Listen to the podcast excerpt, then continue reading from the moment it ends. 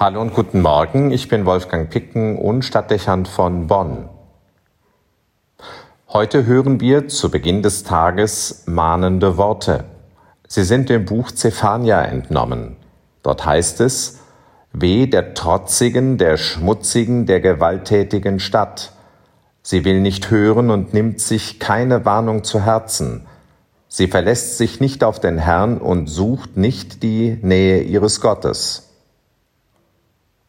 Ein wenig ist man erschüttert, weil es fast wie in unsere Gegenwartssituation gesprochen erscheint.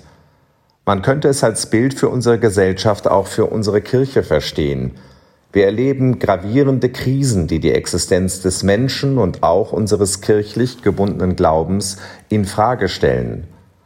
Beinahe wie im Alten Testament beschrieben, könnte man meinen, wir begegneten dem trotzig, schmutzig und gewalttätig. Es wird über Maßnahmen des Staates gegen Corona und die finanziellen Hilfen diskutiert. Tagtäglich dominiert das die Nachrichten und Kommentare. Wir hören und sehen eine Sondersendung nach der anderen. Die Erwartung des Bürgers ist es, dass die Corona-Krise möglichst schnell und ohne größere Wirkung behoben wird. Jeder diskutiert mit, hat seine Meinung und vertritt seine Interessen. Das ist irgendwie das gute Recht des Bürgers in einer Demokratie. Niemandem behagt es, dass ab morgen mit einem erneuten Lockdown die adventliche Zeit beeinträchtigt wird und zusätzliche Einschränkungen gelten, die bis in das private Leben hineinreichen. Die meisten befürchten, dass dieser Zustand bis in das Frühjahr anhalten könnte. Was auffällt, ist aber, dass diese drängende Lage zu weiten Teilen lediglich technisch abgehandelt wird. Wir organisieren die Krise und bewältigen sie trotzig mit einer nie dagewesenen wirtschaftlichen Kraftanstrengung. Nicht anders verhält es sich mit der Krise in der Kirche. Der Missbrauchsskandal erschüttert bis in die Fundamente. Allenthalben beobachtet man Entsetzen und Vertrauensverlust. Auch hier wird gegen die Problemlage gekämpft. Man bemüht Gutachter und Rechtsanwälte Unsummen dürften in die juristische und mediale Aufarbeitung dieses Themas investiert werden. Hier werden Details der Taten bekannt, die einen fassungslos hinterlassen. Dort werden die Namen von Verantwortlichen genannt oder nicht genannt. Jedenfalls scheint es so oder so folgenlos für die Betreffenden zu bleiben. Essens Bischof sieht keine Notwendigkeit zur Konsequenz. Er findet es ausreichend, aus seinen Fehlern zu lernen. Andere Bischöfe entledigen sich von eigener persönlicher Verantwortung, indem sie eine Entscheidung nach Rom delegieren.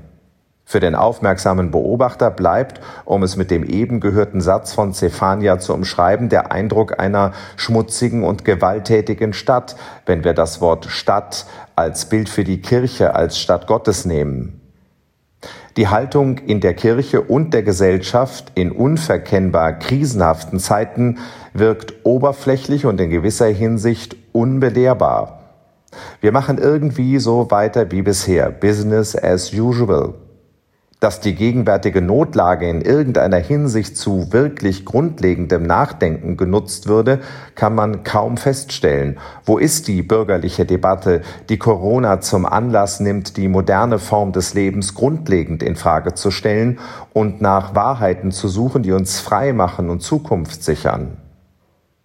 Wo ist in der Kirche die Diskussion, die danach fragt, was an Glauben und Moral verloren gegangen sein muss, wenn Missbrauch und Vertuschung in diesem Umfang möglich wurden?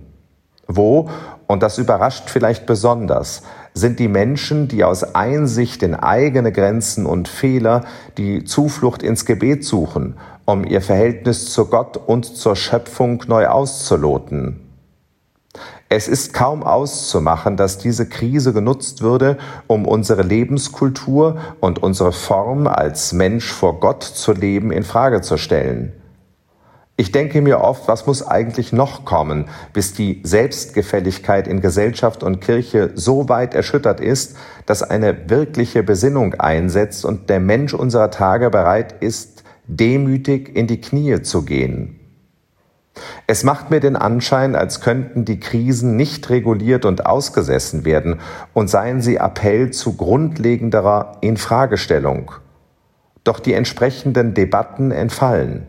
In meinen Augen ist das ein Skandal, der befürchten lässt, dass wir die Gründe für unsere Krise nicht verstanden haben und es folglich noch schlimmer kommen muss.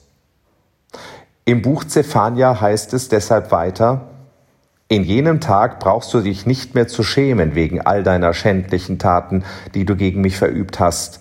Ja, dann entferne ich aus deiner Mitte die überheblichen Prahler, und du wirst nicht mehr hochmütig sein auf meinem heiligen Berg. Und ich lasse in deiner Mitte übrig ein demütiges und armes Volk, das seine Zuflucht sucht beim Namen des Herrn.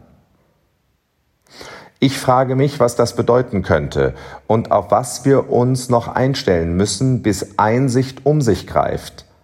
In jedem Fall denke ich, dass dieser adventliche Tag geeignet wäre, die bekannten Krisen zum Anlass dafür zu nehmen, meine persönlichen Lebensgewohnheiten grundsätzlich in Frage zu stellen und mich neu auf Gott auszurichten. Es sollte vielleicht mit mir und bei mir beginnen.